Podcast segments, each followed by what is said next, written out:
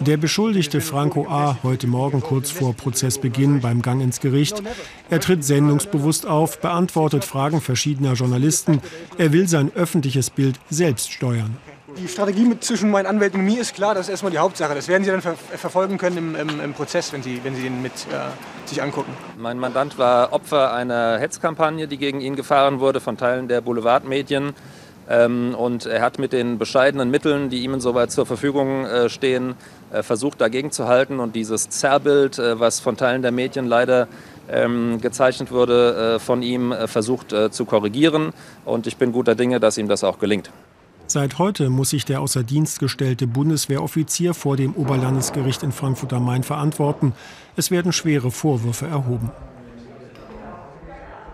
Wir haben ein Verfahren vor dem Staatsschutzsenat. Das heißt, wir haben auch eine Anklage, die sich mit einem Tatbestand befasst, der dorthin gehört, nämlich hier der Vorwurf der Vorbereitung einer schweren staatsgefährdenden Gewalttat. Jahrelang soll der 32-Jährige ein Doppelleben geführt haben. Parallel zu seinem Einsatz bei der Bundeswehr ließ er sich als syrischer Flüchtling registrieren, offenbar problemlos. Die Bundesanwaltschaft geht davon aus, dass der Mann aus Offenbach Anschläge auf hochrangige Abgeordnete geplant hatte, die sich besonders für Flüchtlinge einsetzten, Außenminister Heiko Maas etwa oder Bundestagsvizepräsidentin Claudia Roth. Anschließend habe er den Tatverdacht auf Asylbewerber lenken wollen. Sein Anwalt bestreitet dies und erhebt Vorwürfe. Mein Mandant ähm, hat sich ähm, verkleidet als ein Flüchtling. Ich vermag in diesem Vorgang ähm, keine staatsgefährdenden Momente zu ähm, erkennen. Ich äh, vermag allerdings staatsgefährdende Momente zu erkennen, wenn Teile der Regierung ähm, gemeinsame Sache machen mit äh, Schleuserbanden. Und das ist leider geschehen. Aufgeflogen war Franco A. 2017, als er am Wiener Flughafen eine deponierte Waffe holte. Bei der Überprüfung der Fingerabdrücke wurde sein Doppelleben enttarnt. Zudem soll er Waffen und Munition gehortet haben. Der Fall hatte zu einer Debatte über Rechtsradikale in der Bundeswehr geführt, in deren Verlauf die damalige Verteidigungsministerin von der Leyen der Armee vorgeworfen hatte, sie habe ein Haltungsproblem, weil man Franco A. nicht schon längst aus der Truppe entfernt hatte. Ja, und diese Debatte um die Bundeswehr ist längst nicht zu Ende. Die damalige Verteidigungsministerin von der Leyen attestierte der deutschen Armee auch strukturelle Probleme und an manchen Stellen einen wörtlich falsch verstandenen Korpsgeist. Und viele in der Politik bezweifeln, dass sich da bis heute genug geändert hat.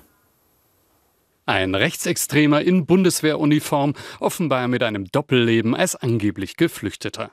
Der Fall ist so spektakulär, dass er von Anfang an die grundlegenden Probleme dahinter überdeckt habe.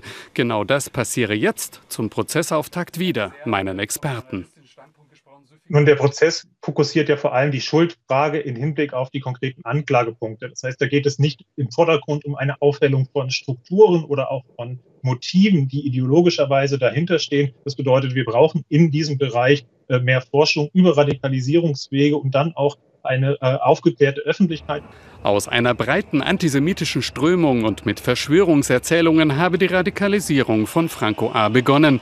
Jetzt erst Jahre später beginne man das alles richtig wahrzunehmen, mit Judensternen auf Querdenker-Demos oder offenem Judenhass bei Anti-Israel-Kundgebungen. Der Fall Franco A. ist nicht unaktuell, weil das zentrale Motiv, von dem er getrieben war, ein tiefer Antisemitismus ist. Da kommt überall ein äh, paranoider antisemitischer äh, Verschwörungsgedanke zum Ausdruck, der sich heute zeigt beim Anschlag in Halle, bei den Protesten im Kontext zum Israel-Krieg, ähm, äh, aber auch im Kontext zu Querdenken-Demonstrationen und anderen. Franco A. aber ist auch ein Rechtsextremer, der in der Bundeswehr Zugang zu Waffen hatte. Erst kürzlich gab es beim Kommando Spezialkräfte wieder einen Skandal. Tausende Schuss Munition verschwanden, Handgranaten, Sprengstoff, auch das in einem Umfeld mit mutmaßlich Rechtsextremen. Man habe auch hier noch nicht die Lehren aus dem Fall Franco A. gezogen, sagt die Linke. Spätestens mit Franco A. hätte man die Reißleine ziehen müssen. Immer wenn in der Bundeswehr Munition, Waffen, Sprengstoff verschwindet, muss ermittelt werden. Es gibt eine Pflicht das den zuständigen Behörden mitzuteilen. Das hätte den Druck ungemein erhöht. Dass erst jüngst, wie bei der Polizei NRW, wieder Rechtsextreme in Behörden auftauchen, sei für niemanden eine Überraschung, außer für die betroffenen Behörden. Das Problem sei immer noch, dass jedes Bundesland und jedes Ministerium sich nur um die eigenen Zuständigkeiten kümmere, sagen die Grünen.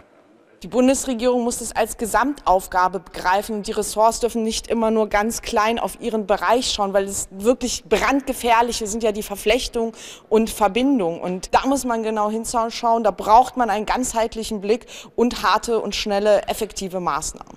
Hier im Parlament liegen immer noch Gesetze, die auch in der Folge des Skandals um Franco A. eingebracht wurden. Das Demokratiefördergesetz ist nur eines von ihnen. Die meisten werden diese Legislatur wohl nicht mehr verabschiedet werden. Rechtsextreme in unserer Armee, das ist sicher ein ernstes und wichtiges Thema. Dazu hätten wir gern mit der Verteidigungsministerin gesprochen, aber die hatte keine Zeit. Dann haben wir die Chefin des militärischen Abschirmdienstes angefragt, aber die hatte auch keine Zeit. Schriftlich hat uns das Verteidigungsministerium mitgeteilt, Extremismus in jeglicher Form hat in der Bundeswehr mit ihren über 250.000 Angehörigen keinen Platz.